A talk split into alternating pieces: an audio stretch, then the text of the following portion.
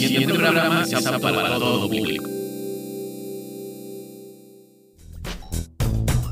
Han informado los científicos que llega una nueva señal desde el asteroide B612. Y es para que encuentres en cada sombrero no un conejo, sino un elefante. Dirección de Radio y Televisión de la Universidad Autónoma de San Luis Potosí.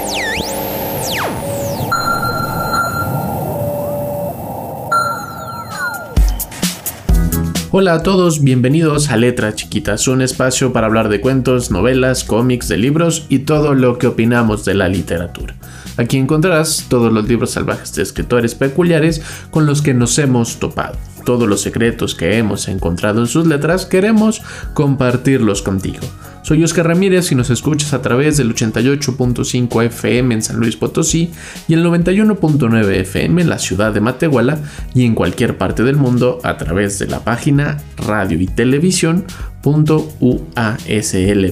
televisión.uaslp.mx. Como también nos encuentras en todas nuestras redes. Estamos en Spotify, YouTube, Facebook, Instagram, Twitter. Nos encuentras como Letras Chiquitas. En el programa de hoy quiero compartir contigo cuatro libros, cuatro historias, más bien algunas son compendios de historias, porque tiene que ver con historias gráficas, con la narración gráfica. Quiero compartir contigo primero una novela. Un libro, perdón, más bien. Sigo en esta mezcla entre formatos, estilos, que tiene que ver con un cómic mexicano, una historieta, eh, un libro de historietas tirado ya hacia la novela gráfica, más hacia con una perspectiva hacia la novela escrito por una filipina, un manga que mezcla un montón de formas, un montón de estilos y sobre todo tiene su peculiaridad al tratarse de un manga que tiene toda otra forma diferente a la de los cómics. Y por último, un libro de cómics, que este sí tiene todo el formato tradicional de un cómic convencional. Y estas cuatro historias van jugando muy padre con todas las formas, el estilo, los lenguajes, el uso de la imagen, el uso de la palabra y van dando un sentido narrativo diferente y único a cada uno de sus estilos y formatos. Si quieres llamar a cabina, te recuerdo el número que es 444-826-1347 en la ciudad de San Luis Potosí y en la ciudad de Matehuala al 488-125-0160 o en cualquiera de nuestras redes para que compartas todas tus dudas y comentarios literarios. Bienvenido al asteroide B612, base central de letras chiquitas. Letras chiquitas. Compartir mundos literarios nunca fue tan sorprendente. Mundos literarios. El primer libro con el cual quiero comenzar es Nada que ver de Patricio Beto, historietista mexicano, publicado por Editorial Océano en su colección de historias gráficas. Este libro tiene una peculiaridad bastante entretenida que es que no es un libro de tiras cómicas, no es un cómic, pero sí usa todos esos estilos visuales, gráficos, de dibujo, para compartir una serie de anécdotas, poesía, historias cortas, algunos chistes, reflexiones y va jugando Patricio Beteo de una forma maravillosa porque eh, tiene un una reciprocidad en la propuesta visual con la propuesta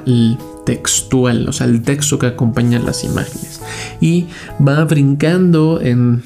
formato, o sea, de tira cómica a una ilustración, a una serie de ilustraciones, un juego un poquito más como de viñeta periodística o como de monitos eh, literarios o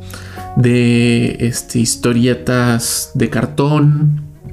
o sea, los cartones como el del periódico. Y entonces hay un montón de cosas que ver, un montón de cosas para emocionarse, para divertirse, para jugar, para reflexionar. Y son un montón de este, experiencias de veteo, pequeños momentos, fragmentos, sus propias reflexiones, sus momentos para jugar con la propia imagen y con el propio texto. Y que cada ilustración, cada página va teniendo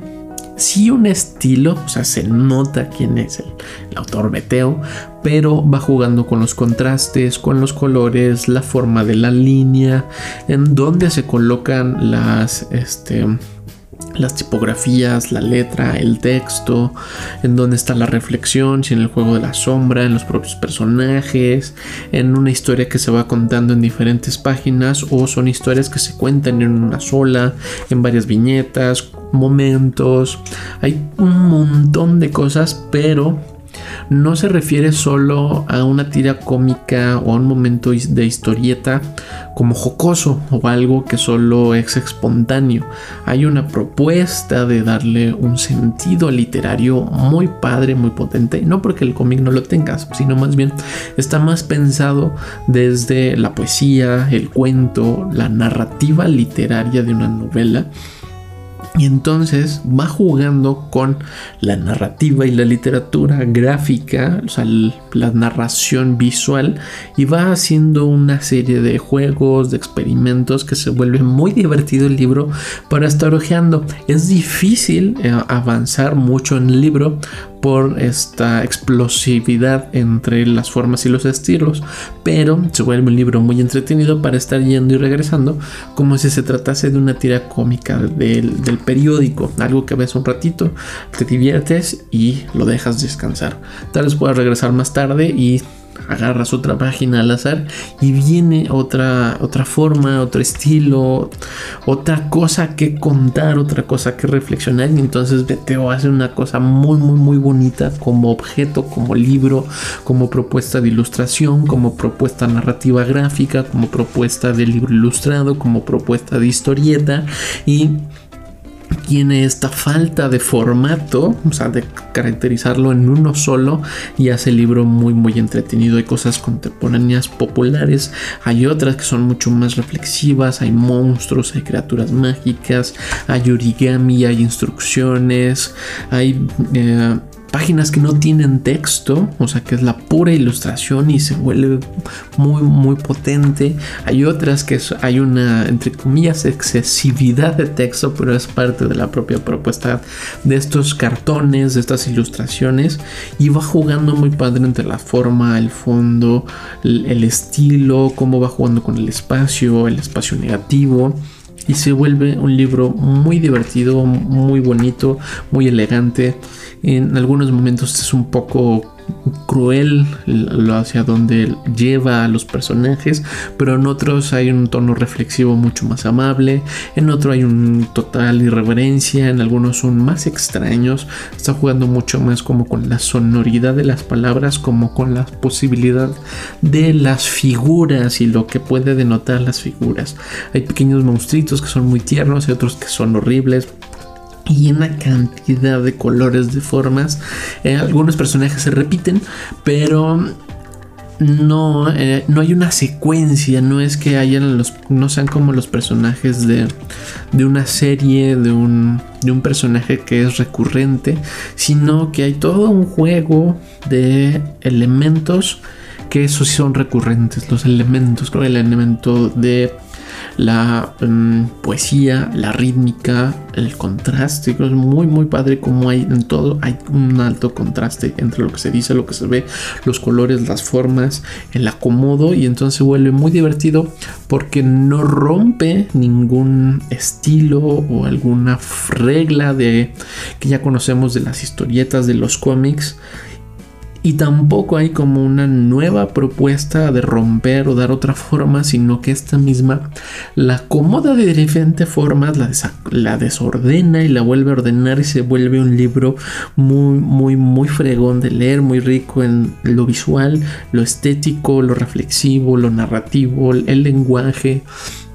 los tonos y entonces hay una mezcla de, de, cosas, de tonos, de posibilidades, de anécdotas, de momentos que se vuelve un libro muy muy fregón. Y en este da un poquito de nada que ver, es que nada de lo que hay en la página anterior tiene que ver con la siguiente, ni con la que eh,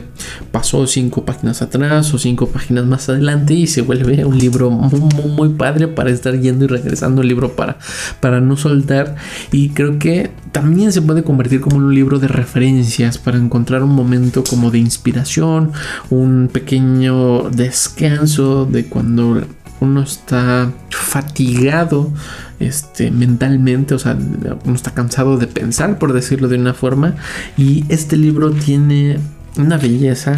y una calma y un humor con una carga estética hacia la belleza muy muy muy profunda. Y que además bueno Beteo habla del libro de una forma muy padre, entiende muy fregón el cómic y entonces es alguien que le gusta lo que está haciendo y disfruta lo que está haciendo y va jugando con todos esos elementos que ya tiene y convierte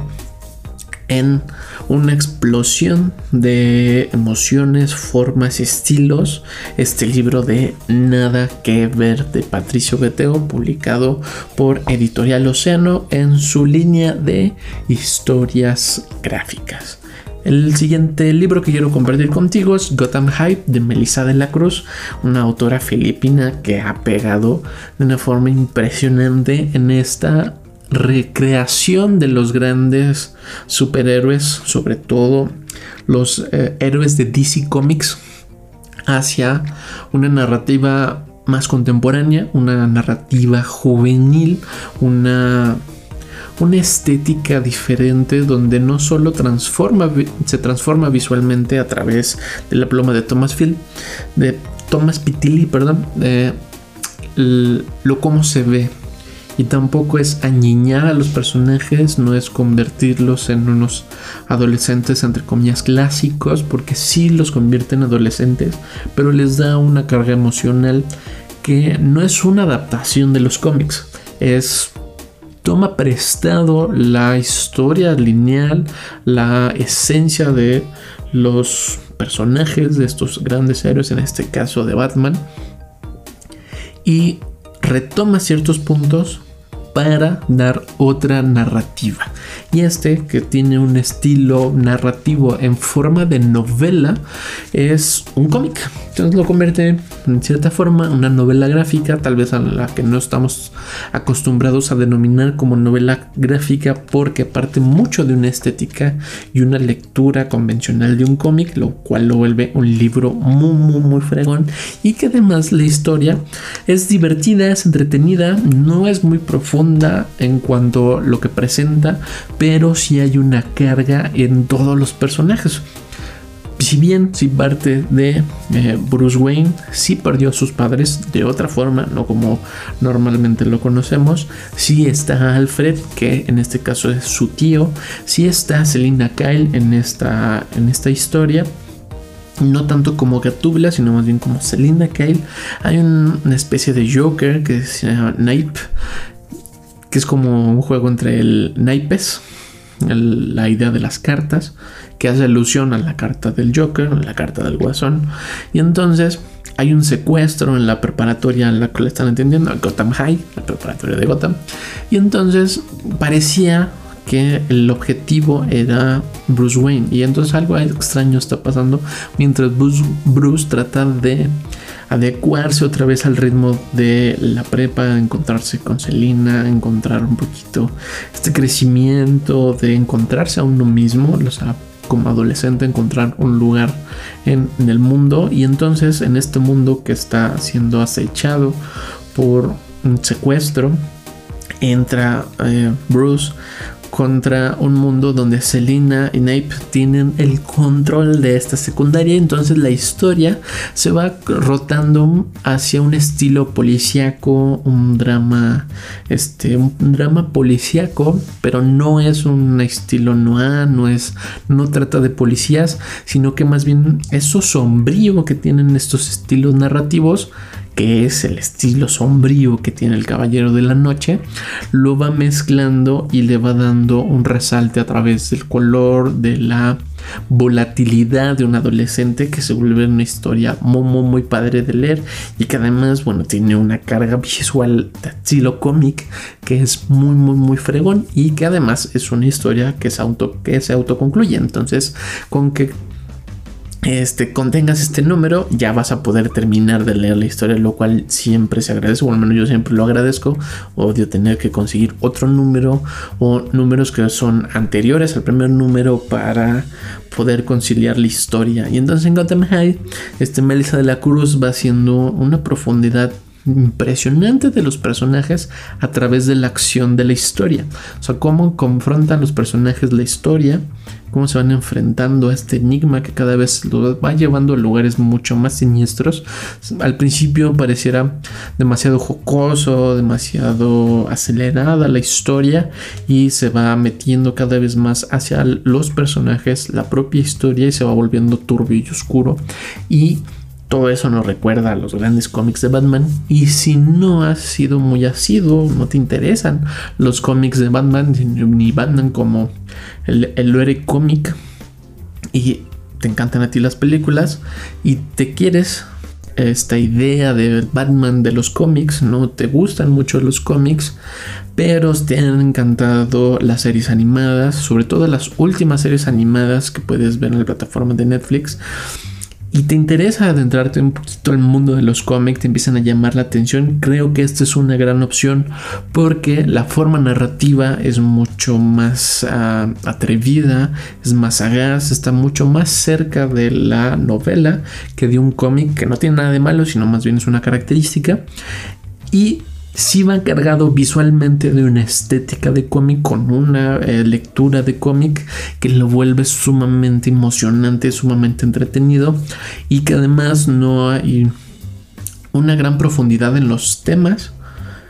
pero si hay una gran profundidad en los personajes y lo vuelve sumamente interesante de leer porque rediseña los personajes partiendo de cosas que ya conocemos y no, no adapta, no hace un trabajo de novelizar a los personajes, lo cual se vuelve sumamente emocionante, entretenido y hace de esta novela gráfica una gran novela para irse adentrando al mundo de los cómics y cómics muchos más complejos que tienen que ver con muchos más tomos, algunos cómics que son pocos tomos, este, únicos tomos que llevan en sí una carga estética de plástica muy, muy, este,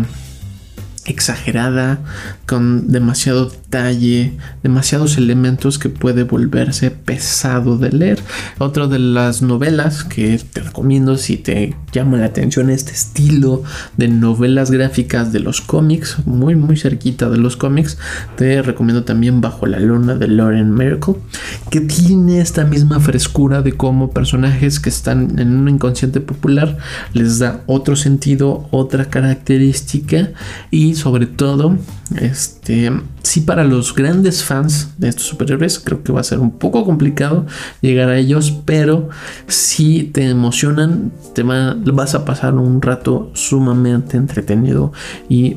lo vas a disfrutar mucho. Si eres un fanático, por ejemplo, sobre todo de las películas, de las series animadas, de las películas animadas y quieres irte metiendo a la idea del cómic, creo que estos dos libros son grandes opciones. Gotham High de Melissa de la Cruz, publicado por Editorial DC. Y el siguiente libro que quiero compartir contigo tiene que ver con otro estilo visual, otro estilo narrativo, es Ghost in the Shell, un manga, y que tal vez tú conozcas la película, sobre todo la live action que partió de la película de animación, que esa película de animación parte de este libro de Ghost in the Shell de Shiro Masamune,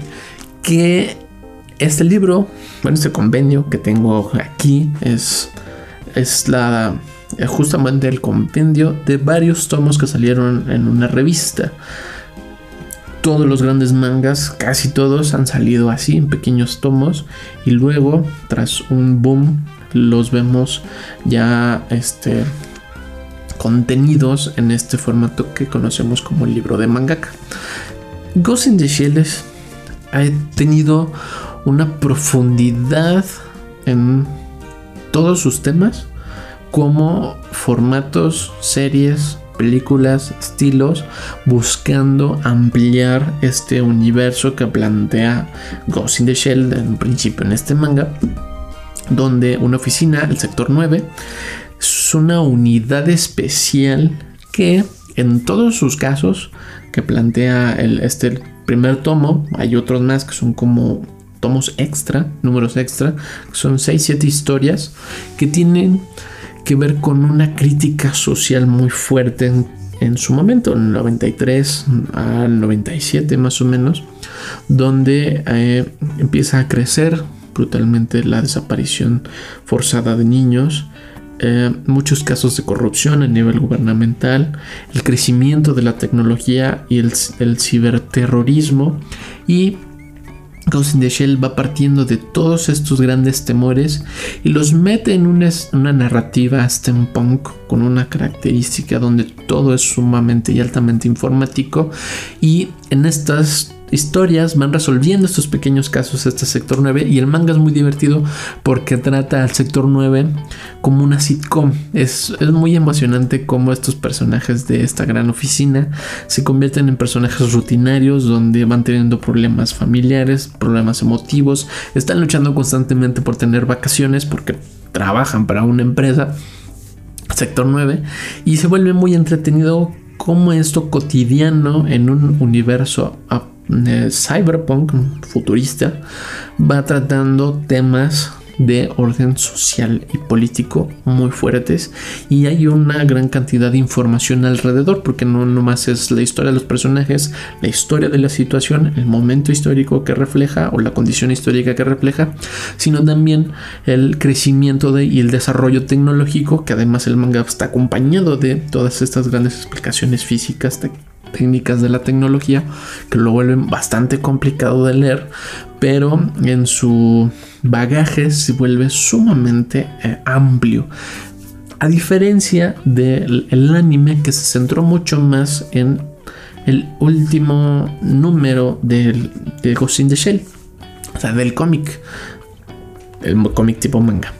que tiene que ver con la idea de los fantasmas en, las máquinas, que es una idea que parte de Asimov, gran novelista, gran cuentista, y que le da un giro diferente llevándola a un estilo como Blade Runner que tiene que ver más con lo policíaco, lo detectivesco, pero en Ghost in the Shell está mucho más hacia la acción, más hacia el futurismo. Y entonces, ser futurista, no futurismo, ser futurista y está el personaje del titiritero, que al final se convierte en una trama importante para esta colección de manga, compilación de manga. Y en la película, el anime, es todo el tema, la idea de los espíritus, estos fantasmas en las máquinas, que luego sería adaptado con el personaje de esta que luego sería adaptado a, live action y que de ahí partirían una serie de películas, series, algunas series que están dedicadas nada más a los robots, unas otras series que están dedicadas a otros personajes parecidos a The Ghost in the Shell que se llama Rise y jugando con un montón de posibilidades narrativas, estéticas, siempre en torno a The Ghost in the Shell, a este titiritero que solo es eh, atrapado en, en la película. La adaptación live action es un una gran adaptación de ese primer anime que el anime rompe eh, la emoción estética narrativa y de lo que está llevando que está muy lejos de lo que nos narra Ghost in the Shell en el manga que eso para mí es un manga muy divertido y muy entretenido. Si lo ven por ahí échenle un ojo si te encanta el cyberpunk te encanta Ciudad de los Robots y sobre todo te gustan las series este cómicas, o sea, las sitcoms que puedes ver en Netflix, creo que es una gran eh, manga para leer y que encontrarás en ese pretexto de encontrar algo divertido, una historia sumamente eh, entretenida, potente, con un montón de posibilidades en torno a la estética cyberpunk. Y el último libro que quiero compartir contigo, y no mucho menos importante, el, los cómics de Neil Gaiman de The Sandman, publicado por Editorial Vértigo. Este, es este que traigo aquí para compartir es una compilación de todos los tomos, de todos los cómics, son los primeros siete libros de esta historia de Sandman, que es un cómic que rompe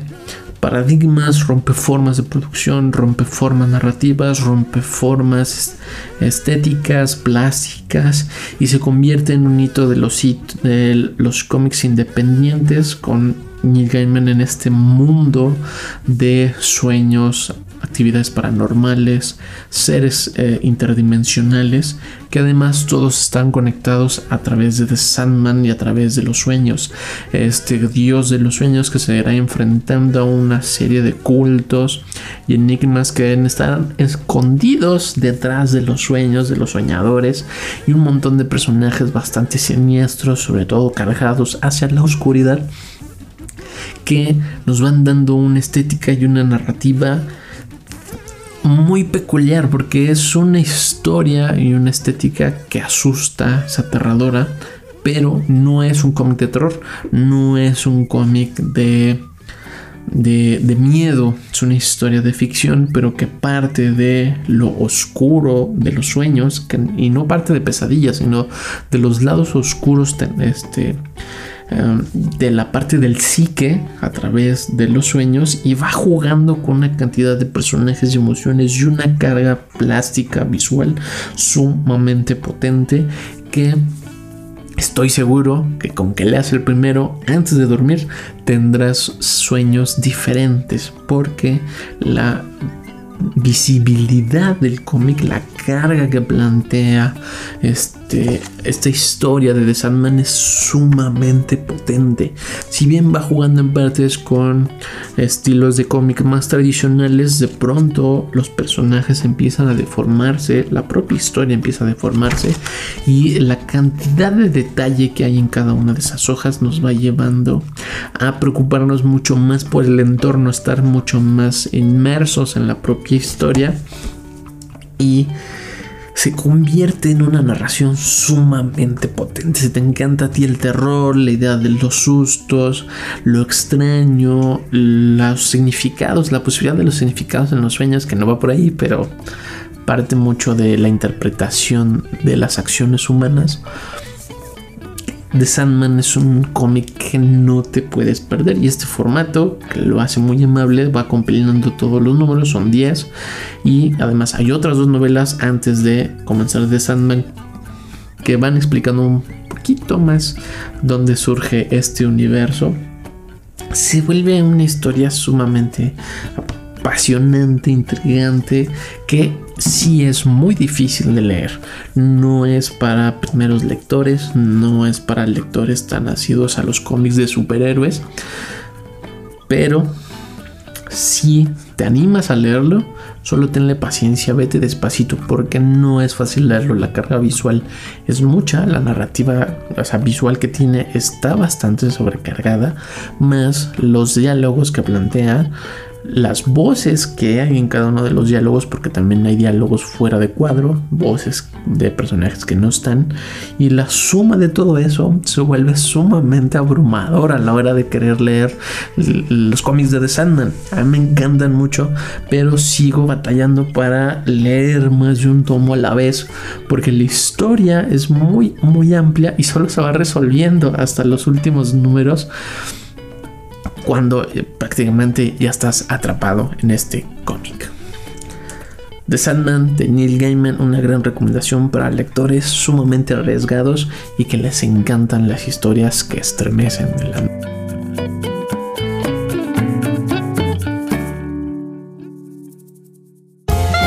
Letras chiquitas. Compartir mundos literarios nunca fue tan sorprendente.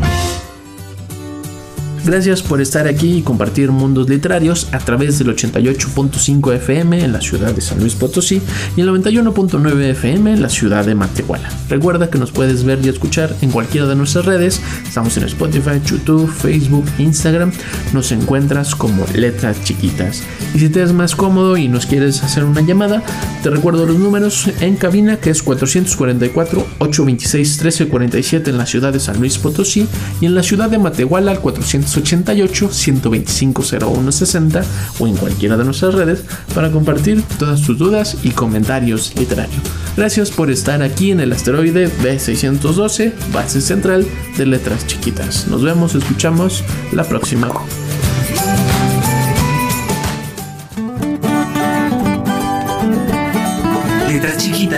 Es un proyecto de la Dirección de Radio y Televisión dedicado a difundir la literatura y la escritura con un estilo muy especial. Síguenos en nuestras redes y comparte tus hazañas literarias con nosotros. Letras Chiquitas.